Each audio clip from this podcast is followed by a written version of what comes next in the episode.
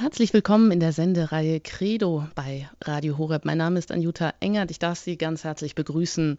Heute zu einer weiteren Folge in den Highlights aus dem Alten Testament. Wir sprechen heute über die Spaltung des Reiches. Naja, worum geht's? Das werden wir Ihnen gleich noch verraten. Zuvor darf ich ganz herzlich begrüßen Pfarrer Ulrich Filler, mit dem ich jetzt verbunden bin am Telefon. In Grevenbruch zwischen Köln und Düsseldorf ist das gelegen. Ein herzliches Willkommen an Sie auch. Grüß Gott. Ja, wir sind ja äh, schon eine gemeinsame längere Zeit unterwegs, immer wieder mit den Highlights aus dem Alten Testament. Zuletzt haben wir die Geschichte von König Salomo angesprochen.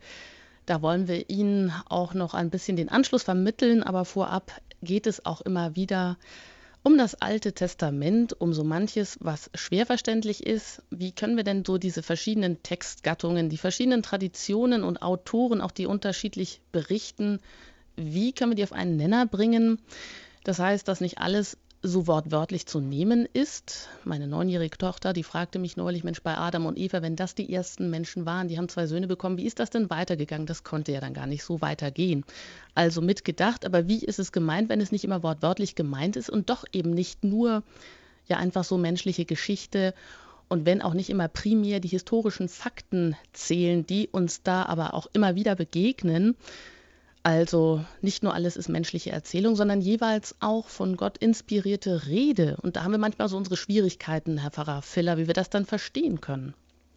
Bringen Sie doch ja, uns da mal so. Wir müssen uns ähm, immer wieder vor Augen halten, dass ja die Bibel und gerade das Alte Testament nicht von einem einzigen Verfasser geschrieben worden ist und ähm, der sich hingesetzt hat und der jetzt von Gott inspiriert wurde, das darf man sich nicht so vorstellen, als wäre jetzt äh, ihm ganz genau die Worte eingegeben worden, die aufzuschreiben sind, sondern das Alte Testament ist ja eine Sammlung von ganz vielen unterschiedlichen Texten, von Dingen, die zunächst mündlich überliefert worden sind über einen langen Zeitraum, von Traditionen, von Anekdoten, von verschiedenen Textsammlungen, die auch dann von verschiedenen Bearbeitern zu unterschiedlicher Zeit zusammengestellt worden sind und zusammengefügt worden sind, überarbeitet worden sind.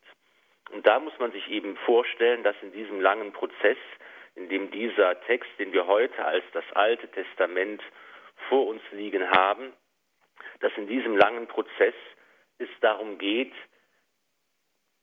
dass die wesentliche Perspektive darin besteht, dass die Geschichte des Volkes Israel als Heilsgeschichte erzählt wird. Als Geschichte, dass Gott sich diesem Volk offenbart, dass er seinen Bund mit diesem Volk schließt und dass eben das Wohlergehen des Volkes immer davon abhängt, wie es zu diesem Bund mit Gott steht. Wir dürfen also, müssen also diese Texte als heilige Schrift betrachten, als theologische Texte, als Texte, die etwas über den Glauben aussagen. Und wir dürfen nicht den Fehler machen, sie als genaue von Zeitgenossen aufgeschriebenen historisch exakten Dokumente zu betrachten, die für sich in Anspruch nehmen, Ereignisse exakt so darzustellen, wie sie auch dann geschehen sind. Das ist eben die Aufgabe, die anderen Wissenschaften ähm, aufgetragen ist, den Archäologen, den Althistorikern, auch den Exegeten dann zu fragen, wie lassen sich denn etwa die Ergebnisse der archäologischen Forschung mit dem biblischen Bericht vergleichen. Wo gibt es Übereinstimmungen, wo gibt es Widersprüche, wo sieht man eben, dass bestimmte Dinge einfach zusammengefasst worden sind, bestimmte Ereignisse, Entwicklungen mit einzelnen Personen äh, identifiziert worden sind im, in, im Text des Alten Testaments. Und dann ist es aber auch für uns eine eher zweitrangige Frage, denke ich, wie jetzt die exakten Umstände gewesen sind ob die Angaben der Heiligen Schrift tatsächlich so stimmen, wie viele Frauen König Salomo hatte, wie groß sein Tempel tatsächlich war, wie viele Männer er unter Waffen hielt in seinem Heer, wie groß Jerusalem zu dieser Zeit tatsächlich gewesen ist. War es eine prächtige Stadt? War, war es eher ein kleines, kümmerliches Bergdorf? Diese Fragen sind eigentlich sekundär. Uns interessiert welche Botschaft hat das Alte Testament als heilige Schrift für uns. Und wenn wir jetzt am Anfang der Königsgeschichte Israels sind, dann hat diese Botschaft ganz eindeutig. Es geht um die Treue, um die Treue zu Gott und zu seinem Bund. Und es geht darum, was passiert, wenn der Einzelne oder das ganze Volk von diesem Bund wieder abrücken. Hm. Sie sind ja als äh, nicht nur als Pfarrer tätig, sondern auch immer apostolisch tätig. Das heißt, Sie bringen auch immer Bücher raus, Vorträge halten Sie zu den Themen oder zu den Fragen, wie man auch heute das Katholische salonfähig machen kann. Unter anderem ist jetzt auch gerade der vierte Band zu dieser Sendereihe Highlights aus dem Alten Testament erschienen ähm, mit dem Titel Die Kinder der Wüste. Und da sind wir ja auch oft, die sind ja zumindest immer so ein bisschen auf der Suche und dann haben wir wieder so Trockenzeiten und suchen nach der nächsten Oase.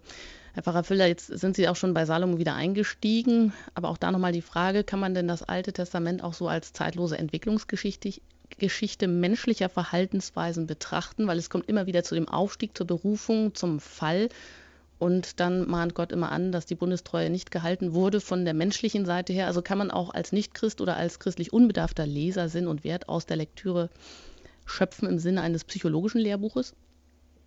Das ist sicher auch ein Aspekt, denn das zielt vielleicht darauf ab, dass eben die, äh, die Heilige Schrift, das Alte Testament eben auch ein ganz bedeutendes kulturelles Zeugnis ist, das uns aus einer fernen Vergangenheit überliefert worden ist. Und wir stellen eben fest, dass immer wieder ganz allgemeingültige Erfahrungen, die wir auch heute machen können, ähm, die allgemein menschlich sind, die allgemein mit Menschen ähm, verbunden sind, die eben auf der Suche sind, sich die Frage nach dem Sinn stellen, die sich die Frage nach Gott stellen, die eine Sehnsucht danach verspüren, diese Frage beantwortet zu wissen, dass solche allgemeinen Erfahrungen immer wieder auch exemplarisch in den Geschichten des Alten Testaments auch auftauchen. Und das ist ja gerade auch der Grund, warum für uns diese Texte interessant sind, nicht nur im Sinne, dass wir darüber etwas über eine alte Vergangenheit erfahren, sondern in dem Sinn, dass wir etwas darüber erfahren, wie Gott handelt und dass wir deshalb auch heute für uns und für unseren Glauben davon profitieren können. Bevor wir jetzt dann auch direkt ins Alte Testament einsteigen, dazu darf ich Sie herzlich einladen, sich schon einmal vielleicht das Alte Testament zur Hand zu nehmen und mit uns dann einfach auch die Textstellen zu betrachten. Heute ist das erste Buch der Könige wieder weiter an der Reihe. Im elften Kapitel geht es gleich los mit dem Vers 28. Vorab noch eine Musikpause und dann hören wir uns hier auch gleich wieder mit Pfarrer Ulrich Filler.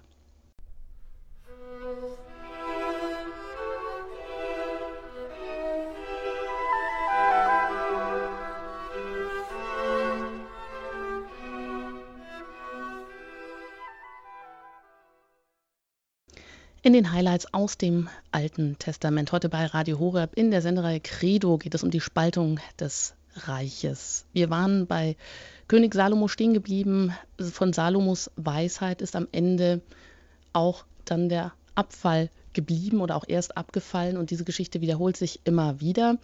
Herr Pfarrer Filler, ganz kurz noch, was passiert? Wer steigt jetzt hier ein, wo so die Machtverhältnisse anfangen zu wackeln?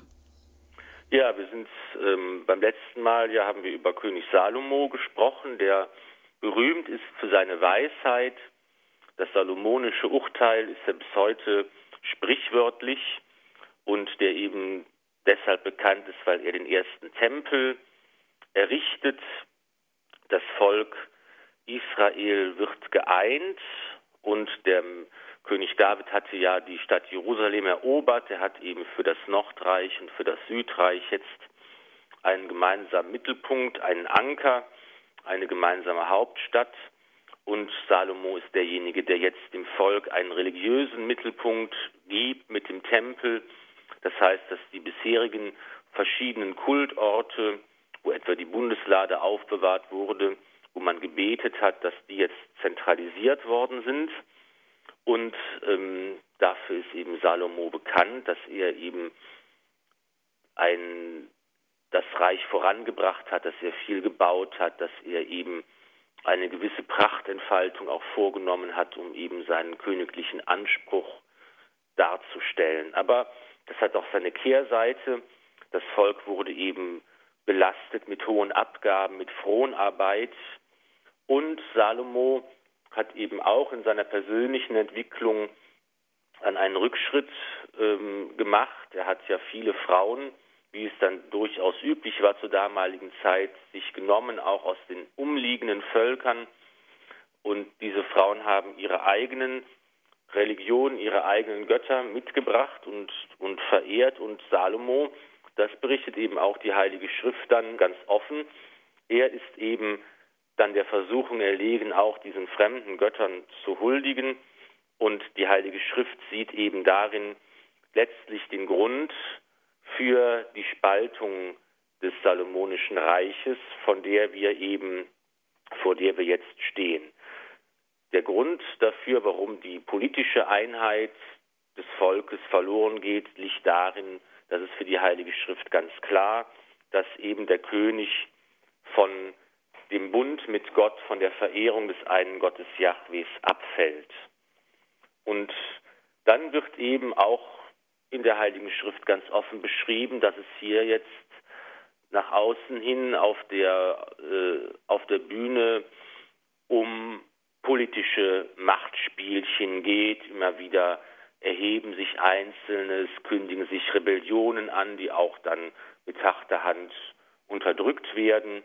Jetzt sind wir in der Situation, dass eine Revolte vor der Tür steht. Jerobeam ist ein Beamter, der von Salomo zunächst besonders ausgezeichnet wurde, der gute Arbeit abliefert und er macht sich jetzt zum Anführer einer Revolte gegen König Salomo. Das Besondere besteht jetzt darin, dass es Yahweh selbst ist, der den Aufstand gegen König Salomo initiiert. Der König der den Bund mit Gott gebrochen hat, kann nicht mehr auf den Schutz und den Segen Jahwes rechnen. Und Gott sendet einen Propheten, der diesem Jerobeam nun den Willen Gottes verkündet. Und das wollen wir uns jetzt einmal anhören, wie sich das im Originaltext anhört. Dazu das erste Buch der Könige, elftes Kapitel, Vers 28. Hören wir jetzt die gemeinsam die Schriftlesung. Jerobeam war ein tüchtiger Mann, und als Salomo sah, wie der junge Mann arbeitete, machte er ihn zum Aufseher über alle Fronarbeiten des Hauses Josef. Als in jener Zeit Jerobeam einmal aus Jerusalem herauskam, begegnete ihm auf dem Weg der Prophet Ahia aus Shiloh. Dieser war mit einem neuen Mantel bekleidet.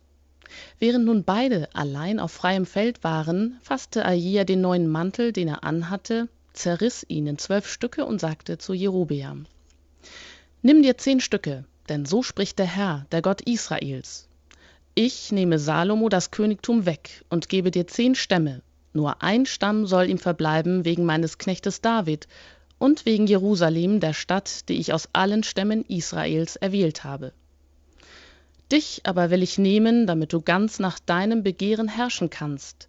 Du sollst König von Israel sein.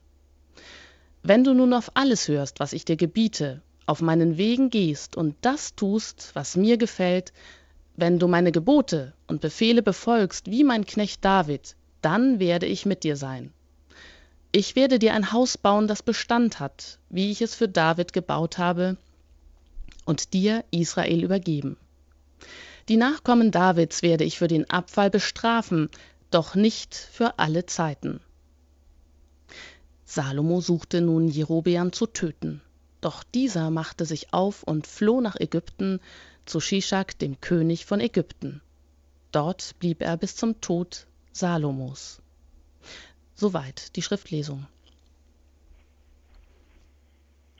Jerobeam, der unter Salomo eine steile Karriere machen konnte, wird durch diesen Propheten Ahia mit dem Willen Jahwes konfrontiert weil König Salomo sich fremden Göttern zugewandt und den Bund mit Gott gebrochen hat, soll Jerobiam König von Israel werden und er soll über zehn Stämme des Volkes Israel herrschen. Nur ein Stamm soll dem Sohn und Nachfolger Salomos verbleiben, wegen der Verheißung, die Gott einst dem David gegeben hat. Die Strafe für den Abfall Salomos besteht in der Erniedrigung des Hauses David, dessen Herrschaft auf das Südreich Juda beschränkt wird. Und letztlich kann man sagen, diese Erniedrigung wird erst viel später auf ganz andere Weise rückgängig gemacht, nämlich in der Erhöhung des Messias Jesus Christus aus dem Haus David, in seinem Sterben am Kreuz und in seiner Auferstehung. Und es fällt auf, dass hier nur von elf Stämmen die Rede ist, die den beiden neuen Herrschern zugeordnet werden. Denn der zwölfte Stamm, das ist der Stamm Levi, der für den priesterlichen Dienst bestimmt ist und der ja kein eigenes geschlossenes Siedlungsgebiet hatte, dem kein Land zugewiesen worden war, der über das ganze Land zerstreut lebte. Wir sehen hier die Botschaft der Heiligen Schrift, Gott ist treu, er steht zu seinem Wort, aber er macht eben auch deutlich, sein Heilswille übersteigt menschliches Denken und menschliches Planen, menschliche Vorstellungskraft bei weitem. Wenn durch den Götzendienst die religiöse Grundlage des Reiches verloren geht, dann kann das Reich keinen Bestand haben. Und auch Jerobeam wird auf den Bund, auf die Gebote, auf die Befehle des Herrn verpflichtet. Sie sind die Grundlage seiner neuen Königsherrschaft. Aber die kann er noch nicht antreten, denn Salomo erfährt irgendwie, es wird nicht genau beschrieben, wie er Kunde bekommt von der geplanten Verschwörung, er erfährt davon und Jerobiam, der jetzt in Gefahr ist, sucht Zuflucht in Ägypten. Ägypten ist ja das alte Zufluchtsland Israels. Abraham hat dort Schutz gesucht, nach ihm Jakob und Josef. Auch nach der Geburt Jesu wird die heilige Familie in Ägypten Schutz suchen vor dem Wüten des Herodes.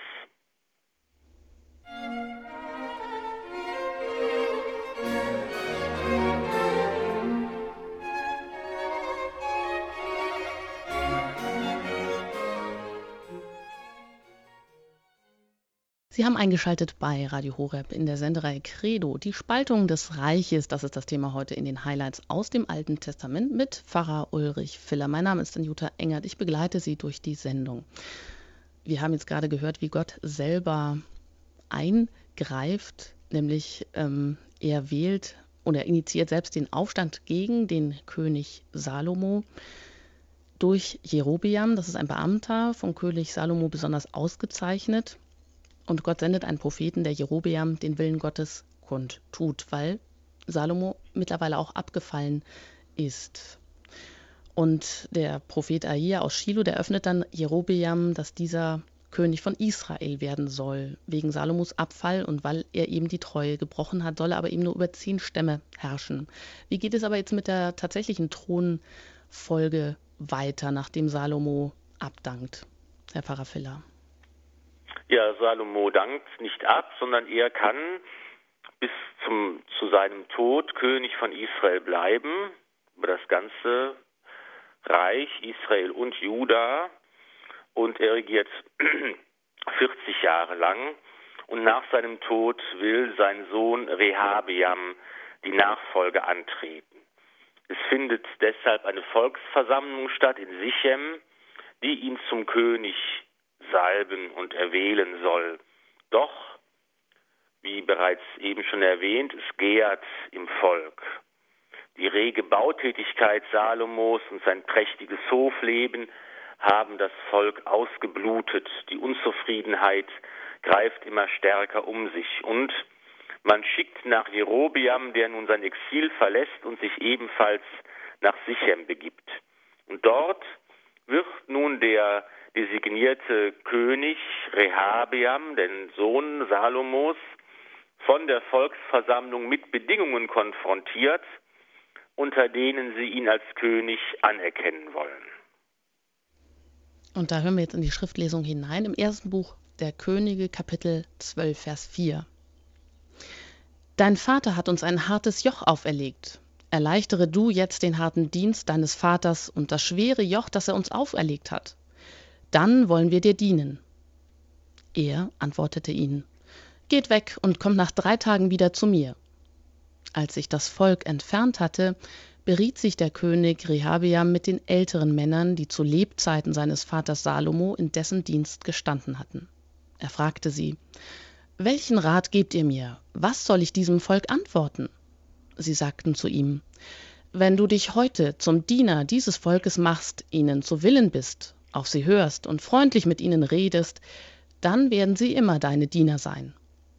Doch er verwarf den Rat, den die Älteren ihm gegeben hatten, und beriet sich mit den jungen Leuten, die mit ihm groß geworden waren und jetzt in seinem Dienst standen. Er fragte sie, welchen Rat gebt ihr mir? Was sollen wir diesem Volk antworten, das zu mir sagt, erleichtere das Joch, das dein Vater uns auferlegt hat? Die jungen Leute, die mit ihm groß geworden waren, sagten zu ihm, so sollst du diesem Volk antworten, das zu dir sagt, dein Vater hat uns ein schweres Joch auferlegt, erleichtere es, uns. So sollst du zu ihnen sagen, mein kleiner Finger ist stärker als die Lenden meines Vaters. Hat mein Vater euch ein schweres Joch aufgebürdet, so werde ich es noch schwerer machen. Mein Vater hat euch mit Peitschen gezüchtigt. Ich werde euch mit Skorpionen züchtigen. Am dritten Tag kamen Jerobeam und das ganze Volk zu Rehabiam, denn der König hatte ihnen gesagt, kommt am dritten Tag wieder zu mir. Der König gab nun dem Volk eine harte Antwort.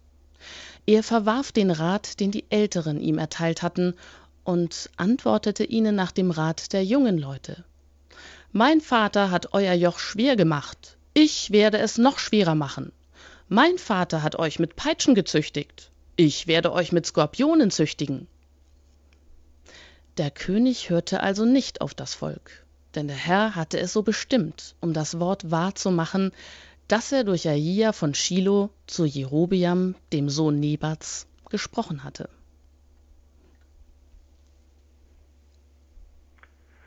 Ja, wie soll der junge König mit den Forderungen des Volkes umgehen? Man muss sagen, er macht sich die Entscheidung nicht leicht. Er bittet eine Bedenkzeit von drei Tagen und er sucht den Rat der engsten Gefolgsleute des Königs. Doch dieser Rat fällt gegensätzlich aus. Die alten, erfahrenen Ratgeber sprechen sich für Milde und Gerechtigkeit aus. Ihr Ratschlag gilt bis heute für jeden Staatsmann und Politiker, der sich wirklich als Vertreter des Volkes versteht. Wenn du dich heute zum Diener dieses Volkes machst, ihnen zu Willen bist, auf sie hörst und freundlich mit ihnen redest, dann werden sie immer deine Diener sein. Die jungen Wilden, die Altersgenossen und Gefährten des neuen Königs raten zum Gegenteil. Nur die harte Hand, nicht Nachgiebigkeit und Zugeständnisse können eine Machtbasis für die Herrschaft Rehabiams bilden. Alles andere würde, so die Kalkulation, nur als Schwäche ausgelegt. Aber wie sich zeigen wird, handelt es sich um eine Fehlkalkulation. Die erfahrenen Ratgeber haben recht. Wenn der König sich jetzt einmal zum Diener seines Volkes macht, wenn er seine Herrschaft auf Gerechtigkeit und Recht, auf Güte und Milde baut, dann wird das Volk ihm dauernd ergeben sein. Dann wird seine Herrschaft von Dauer sein. Ausbeutung und die daraus resultierende Unzufriedenheit sind keine gute Basis für eine Regentschaft. Doch Rehabiam fühlt sich in einer starken Position. Was sein Vater nur mit der Kraft seines ganzen Körpers vermochte, kann er mit dem kleinen Finger, mit links vollbringen. Und so folgt er dem schlechten Rat. Er lehnt die Bedingungen des Volkes ab. Schwerer noch als bei Salomo soll die Hand des Königs auf dem Volk lasten. Mit den Skorpionen sind wahrscheinlich Geißeln mit Knoten oder Stacheln gemeint. Der biblische Schriftsteller sieht hinter der Entscheidung des Königs die waltende Hand Gottes, der die Geschichte lenkt. Das, was der Prophet Ahia vorausgesagt hat, soll in Erfüllung gehen.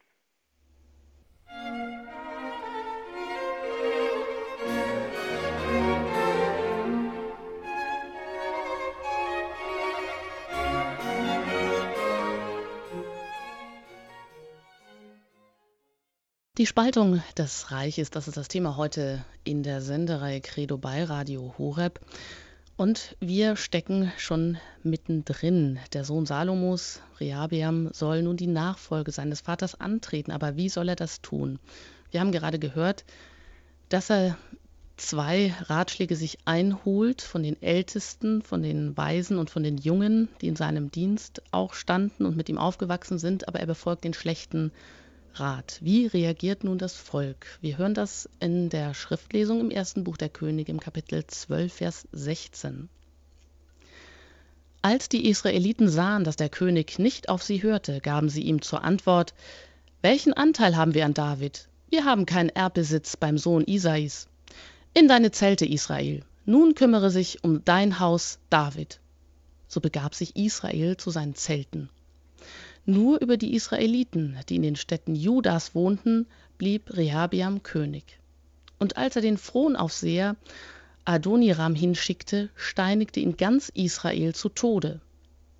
Als die Israeliten erfuhren, dass Jerobiam zurückgekehrt war, ließen sie ihn zur Versammlung rufen und machten ihn zum König über ganz Israel. Der Stamm Jude allein hielt noch zum Haus David. Ja, Herr Pfarrer Feller, wie geht es nun weiter?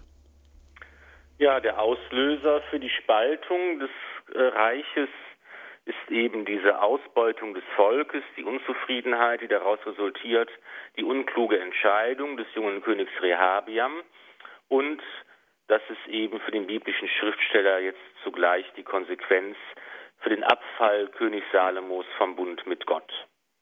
Dabei dürfen wir nicht übersehen, dass das Nordreich Israel und das Südreich Juda die jetzt unter David geeint worden sind, ja seit der Richterzeiten sogar noch unter König David und Salomo immer auch als eigenständige, selbstständige politische Gebilde aufgetreten sind und sozusagen nur in Personalunion eben durch die Person des Königs geeint waren. Und als Rehabiam jetzt den Forderungen nicht entsprechen will, dass er die Last, die auf dem Volk lastet, nicht geringer machen will, da fallen eben die nördlichen Stämme, das ist Nordreich Israel, vom Königshaus ab. Und das wird in dem Ausdruck ausgedrückt, sie begaben sich zu ihren Zelten. Der davidische König soll sich um sein Haus kümmern, das heißt, er soll sich auf sein eigenes Stammesgebiet, auf das Südreich Juda beschränken. Man kann sich leicht vorstellen, dass Rehabiam diese Spaltung nicht zulassen will. Er schickt einen Fronaufseher, um die Nordstämme zur Raison zu bringen. Keine besonders geschickte Maßnahme. Diese Fronaufseher waren ja gerade besonders verhasst.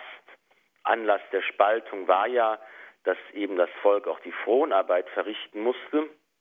Und so wird dieser Fronaufseher gesteinigt und Rehabiam muss fliehen nach Jerusalem und Jerobiam, der aus dem ägyptischen Exil zurückgekehrt ist, der von Gott ja als neuer König über das Nordreich, über Israel ausersehen war, er wird zum König über dieses Nordreich Israel.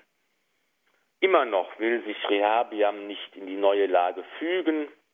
Er sammelt ein großes Heer, um die abgefallenen Nordstämme wieder zu unterwerfen. Doch jetzt sendet Jahwe noch einmal einen Propheten, der den Willen Gottes kundtun soll. Es soll keinen Bürgerkrieg, keinen Bruderkrieg geben und diesmal hört Rehabiam auf den Willen des Herrn. Das heißt, Gott greift auch hier wieder ein und wir hören das in der Schriftlesung im ersten Buch der Könige, Kapitel 12. Doch das Wort Gottes erging an Schemaja, den Mann Gottes, Sagt zu Rehabiam, dem Sohn Salomos, dem König von Juda und zum ganzen Haus Juda und Benjamin und zum übrigen Volk, so spricht der Herr, zieht nicht in den Krieg gegen eure Brüder, die Israeliten, jeder kehre in sein Haus zurück, denn ich habe es so verfügt. Sie hörten auf das Wort des Herrn und kehren heim, wie der Herr es befohlen hatte. Jerobeam baute Sichem im Gebirge Ephraim aus und ließ sich dort nieder. Von Sichem zog er nach Penuel und baute auch diese Stadt aus. Jerobiam dachte bei sich, das Königtum könnte wieder an das Haus David fallen. Wenn dieses Volk hinaufgeht, um im Haus des Herrn in Jerusalem Opfer darzubringen, dann wird sich sein Herz wieder seinem Herrn, dem König Rehabiam von Juda, zuwenden. Mich werden sie töten und zu Rehabiam, dem König von Juda, zurückkehren. So ging er mit sich zu Rate, ließ zwei goldene Kälber anfertigen und sagte zum Volk Ihr seid schon zu viel nach Jerusalem hinaufgezogen. Hier ist dein Gott, Israel, der dich aus Ägypten heraufgeführt hat. Er stellte das eine Kalb in Bethel auf, das andere brachte er nach Dan. Dies wurde Anlass zur Sünde. Also aus der politischen wird auch noch eine religiöse Spaltung, Herr Pfarrer Filler. Genau. Überlegung Jerobiams kann man leicht nachvollziehen. Er sieht eben, in Jerusalem ist der Tempel, der religiöse Mittelpunkt des Volkes. Und ähm, wenn eben alle nach Jerusalem gehen, um dort den Gottesdienst zu feiern, dann wird langfristig auch die politische Einheit wieder befördert. Und Nord- und Südreich wachsen wieder zusammen. Das ist seine Angst. Und so kehrt er den Prozess der Zentralisierung des religiösen Kultes wieder um. Er glaubt, er kann seine Herrschaft nur dann sichern, wenn sein Reich eine eigene religiöse Grundlage besitzt. Das ist ein gutes Beispiel dafür, wie die Religion im Dienst des politischen Denkens funktionalisiert wird. Und Jerobeam lässt zwei goldene Kälber anfertigen. Und wir erinnern uns an das berühmte goldene Kalb aus dem Buch Exodus, das Aaron während der langen Abwesenheit des Mose anfertigen ließ. Und tatsächlich wiederholt Jerobiam das, was auch damals geschehen ist. Wir haben hier genau denselben Wortlaut, wie er im Buch Exodus auch verwendet wird. Wie damals ist es auch jetzt so, dass keine neuen Götzen geschaffen werden, dass keine neuen Götter verehrt werden, es wird schon Yahweh verehrt unter dem Bild des Stieres, der die Kraft versinnbildlicht, wird der Gott Yahweh verehrt, der sein Volk aus Ägypten herausgeführt hat. Und Jerobiam wählt auch jetzt zwei alte Kultstätten aus, um diese goldenen Kälber dort aufzustellen. In Bethel haben bereits Abraham und Jakob Gottesdienst gefeiert. In Dan befand sich seit der Richterzeit ein Heiligtum der Stämme. Und wenn Jerobiam so auch keinen Götzendienst installiert, so wird sein Handeln doch von der Heiligen Schrift verworfen, denn er verstößt gegen das Gebot, ein Gottesbild anzufertigen. Es wurden ja auch verschiedene heidnische Götter unter dem Bild des Stieres verehrt und die weitere Geschichte zeigt, dass eben der Glaube an Yahweh durch diese Maßnahme verwässert wird, dass er hier mit anderen heidnischen Religionen vermischt wird. Und noch durch viele Generationen hindurch bleibt der Name von König Jerobeam mit diesem Vergehen gegen das Gesetz, gegen die Heiligkeit des Bundes äh, verbunden. Und wir können feststellen, dass noch nicht die politische Trennung, der Abfall der Nordreiche vom Rehabiam aus dem Haus Davids, sondern erst diese religiöse Trennung, erst durch die goldenen Kälber von Bethel und dann wird die Spaltung des Reiches und die Trennung des Volkes Israel endgültig. Wie es gleich weitergeht, nachdem Jerobeam zwei goldene Kälber anfertigen ließ und damit die religiöse Spaltung auch des Volkes Israel hier vollzieht, das hören Sie nach der Musik.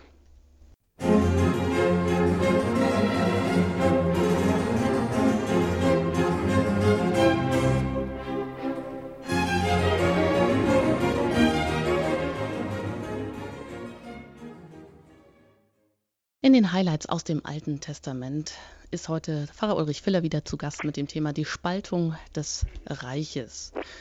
Wir haben jetzt gehört, wie Jerobeam versucht, sein Nordreich zu stärken, indem er auch einen religiösen Mittelpunkt schaffen will. Ähm, Sie haben gesagt, das ist noch kein Götzendienst, was er da einführt, aber was, äh, was ist es dann, Herr Pfarrer Filler? Es ist eine Übertretung des äh, einerseits den Gebote, dass man sich eben kein Bild von Gott machen soll. Und äh, das tut Jerobeam. Er lässt diese Kälber anfertigen, diese Stiere, die als Bild der göttlichen Kraft versinnbildlichen sollen. Und er übertritt so äh, den Dekalog und er öffnet eben auch der Vermischung mit anderen Religionen die Tür. Und weiter ähm, führt er ein neues Fest ein für diesen neuen Kult, den er jetzt installiert in Israel, das dem Laubhüttenfest ähnlich ist, wie es in Juda gefeiert wird. Und der neue König feiert aus diesem Anlass selbst den Gottesdienst in Bethel am neuen Heiligtum als etwas Unerwartetes geschieht. Und was da geschieht und wie Jerobeam das feiert, das können wir jetzt direkt auch in der Heiligen Schrift nachlesen und hören im ersten Buch der Könige, Kapitel 13. Während Jerobeam am Altar stand, um zu opfern, kam ein Gottesmann aus Juda im Auftrag des Herrn nach Bethel. Er rief im Auftrag des Herrn gegen den Altar. Altar, Altar, so spricht der Herr. Dem Haus David wird ein Sohn geboren mit dem Namen Joschia. Dieser wird auf dir die hohen Priester hinschlachten, die auf dir opfern, und die Gebeine von Menschen wird man auf dir verbrennen. Er gab an jenem Tag auch ein Zeichen und sprach, das ist das Zeichen dafür, dass der Herr gesprochen hat. Der Altar wird zerbersten und die Asche auf ihm wird zerstreut werden. Als der König die Worte hörte, die der Gottesmann gegen den Altar in Bethel ausrief, streckte er am Altar seine Hand aus und befahl, Nehmt ihn fest!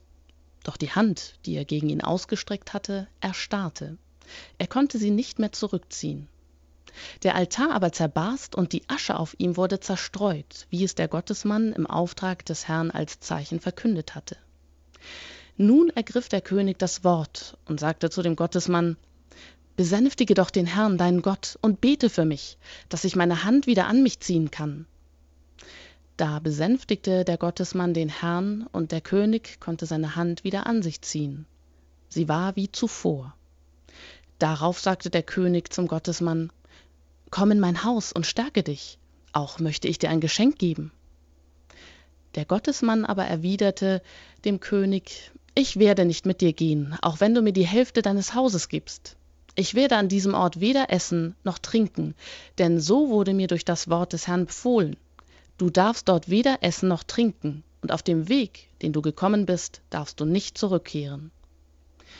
Daher schlug er einen anderen Weg ein und kehrte nicht auf dem Weg zurück, auf dem er nach Bethel gekommen war. Ja, soweit die Worte der Heiligen Schrift. Einst hatte Jahwe Jerobiam zum neuen König erwählt.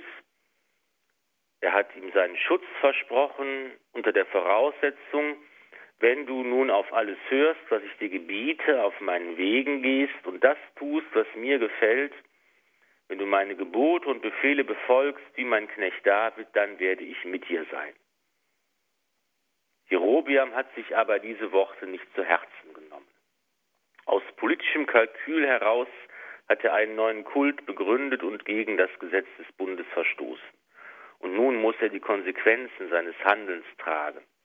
Ein von Gott gesandter Prophet verflucht den Altar, den Jerobeam hat errichten lassen, und der König ist machtlos.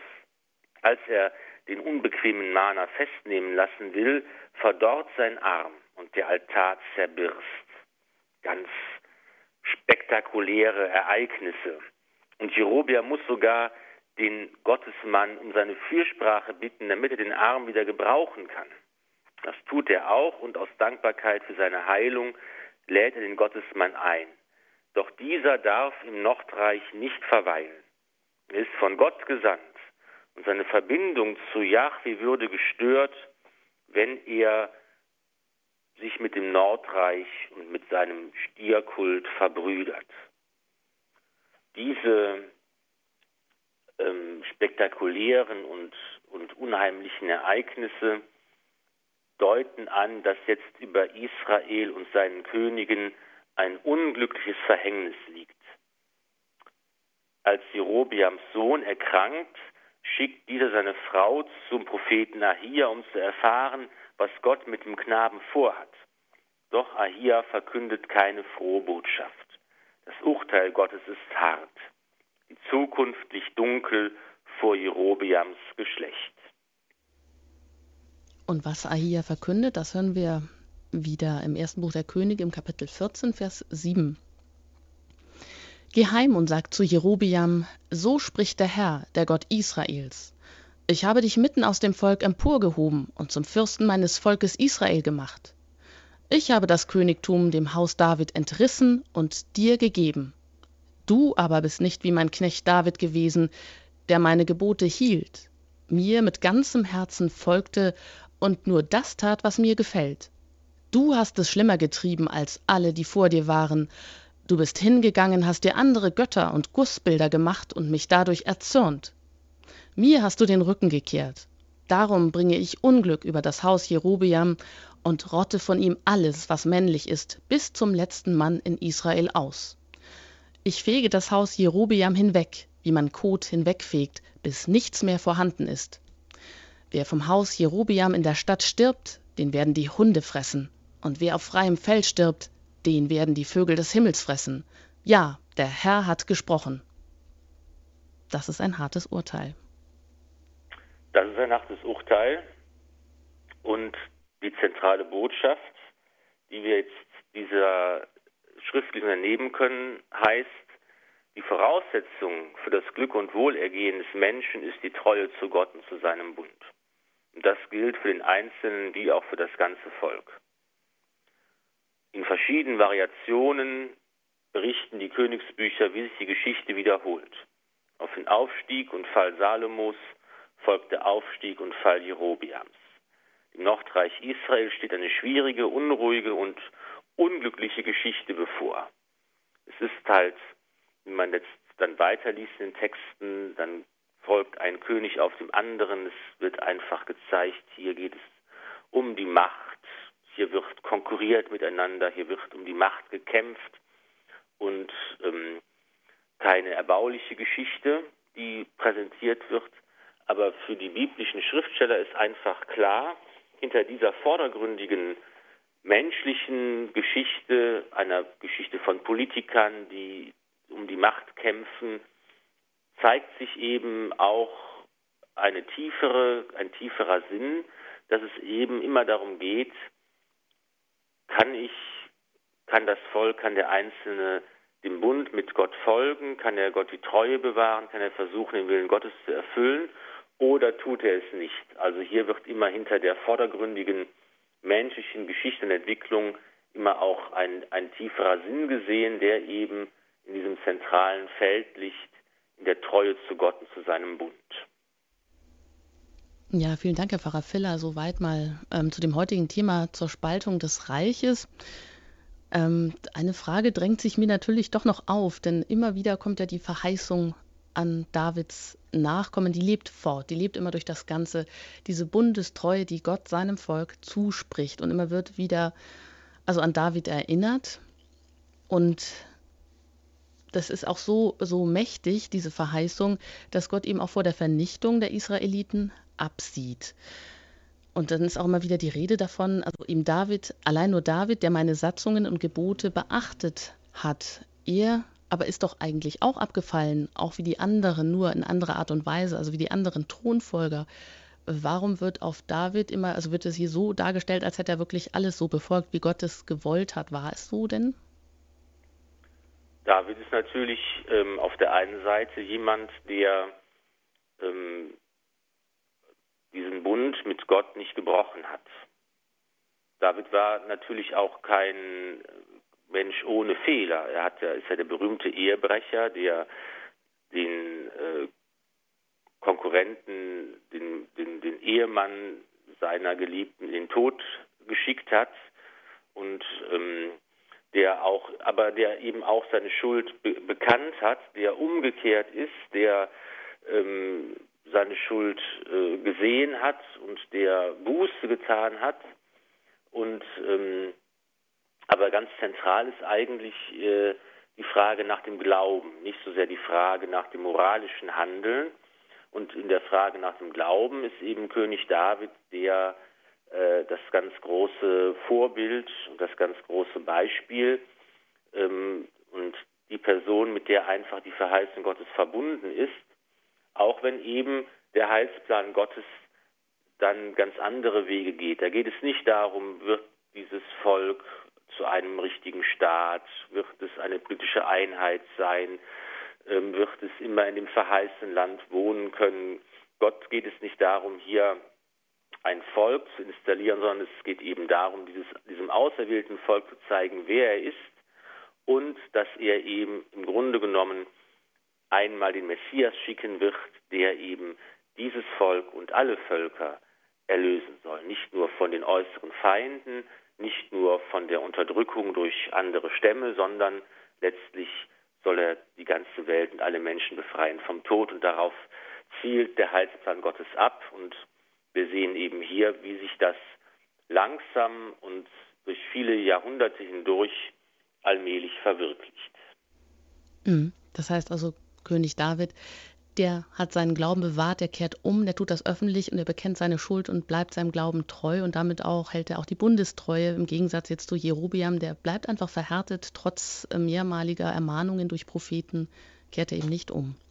Er ist eben ein sehr moderner äh, Charakter, könnte man fast sagen, ja, der eben jetzt versucht, ähm, ähm, politisch zu, zu argumentieren und sein Handeln ist ja auch überlegt. Er sagt ja nicht, ich, ich, ich falle jetzt vom Glauben ab, weil es mir Spaß macht oder weil ich nicht mehr glaube oder weil ich das nicht ernst nehme, sondern er hat ja gute Gründe. Er sagt, wenn ich meine Herrschaft festigen will, dann muss ich eben auch ähm, eine religiöse Grundlage dafür haben. Das ist ja nicht ganz falsch gedacht, aber indem er eben nur von sich selbst ausgeht und nur die Frage nach seiner ähm, nach seiner eigenen Herrschaft stellt, da übertritt er dann das Gebot, du sollst ja kein Gottesbild machen und da fällt er dann vom Bund mit Gott ab. Und ich glaube, das ist eben etwas ganz, äh, ganz Modernes oder wo wir uns noch drin wiederfinden können, denn auch wir werden ja oft so schuldig, nicht indem wir uns hinsetzen und sagen, ach, ich habe heute mal Lust, besonders böse zu sein, ich will mal eine schöne Sünde begehen, ich will mal mich, mich von Gott abwenden. Das tun wir in der Regel ja nicht, sondern wir haben auch oft gute Gründe. Wir haben über Überlegungen, die um uns selbst kreisen, um unser Leben, unser Glück, unser Wohlergehen, um das, was wir gerne wollen. Und wir rationalisieren das auch gut und setzen es um. Und dann werden wir irgendwo schuldig, dann übertreten wir die Gebote Gottes, dann äh, kommen wir auf die falschen Pfade, weil wir einfach nicht danach fragen, was ist Gottes Wille, weil wir ihn nicht an die erste Stelle setzen, sondern, sondern uns selbst. Und dann ist eben unsere Schuld, unsere Sünde eben auch etwas, was nicht bewusst angestrebt wird, was wir aber in Kauf nehmen, weil wir Dinge wollen, die wir sonst nicht bekommen können. Mhm. Ja, und weil wir dann auch diese Ordnung aus dem Blick verlieren, also unser Denken dann doch äh, die Oberhand gewinnt, wie bei Jerobiam, der hier, wie Sie sagen, ganz ähm, moderner Denker ist, aber auch dieses politische Kalkül in ihm steckt, dass er eben die Religion auch benutzt, funktionalisiert. Das ist ja wirklich in der Tat dann auch sehr modern. Ja, das ist alles sehr spannend. Äh, geben Sie uns einen Ausblick, wie geht es weiter in der folgenden Sendung? Ja, wir werden ähm, schauen, wie, ähm, wie die Geschichte weitergeht. Ähm, letztlich geht es darum, dass äh, das Volk als lange Folge dieser Spaltung ähm, unter verschiedenen Königen, wo verschiedene Geschichten, auch bekannte Geschichten, ähm, nochmal erzählt werden, dass aber letztlich am Ende dieser turbulenten Zeit dann das Exil steht und das Volk ähm, vertrieben wird, sein Land verliert und ja letztlich eine lange Zeit im fernen Exil verbringen muss, wo aber auch dieser völlige Niedergang letztlich ähm, zu einem neuen Ursprung wird. Und das ist alles die Geschichte, die dann uns noch erwartet in den folgenden Sendungen. Darauf dürfen wir gespannt sein. An dieser Stelle darf ich mich bei Ihnen ganz herzlich bedanken und verabschieden. Einige Hinweise folgen jetzt gleich noch, bevor wir dann die Sendung mit Ihrem priesterlichen Segen beschließen.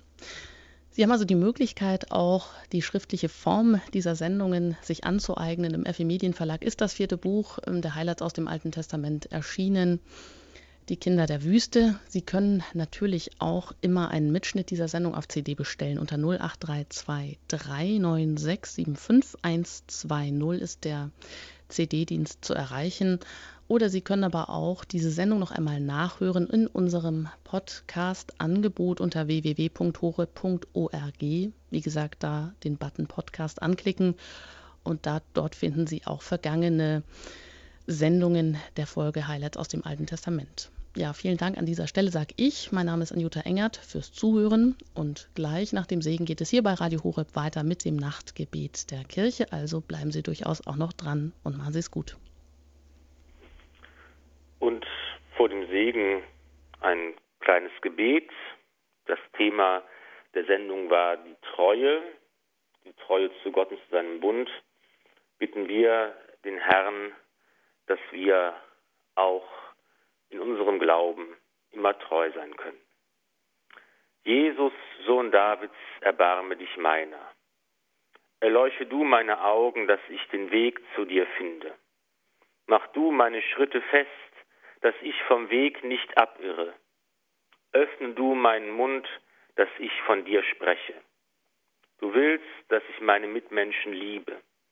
Lass mich ihnen so dienen, dass sie ihr Heil finden und in deine Herrlichkeit gelangen.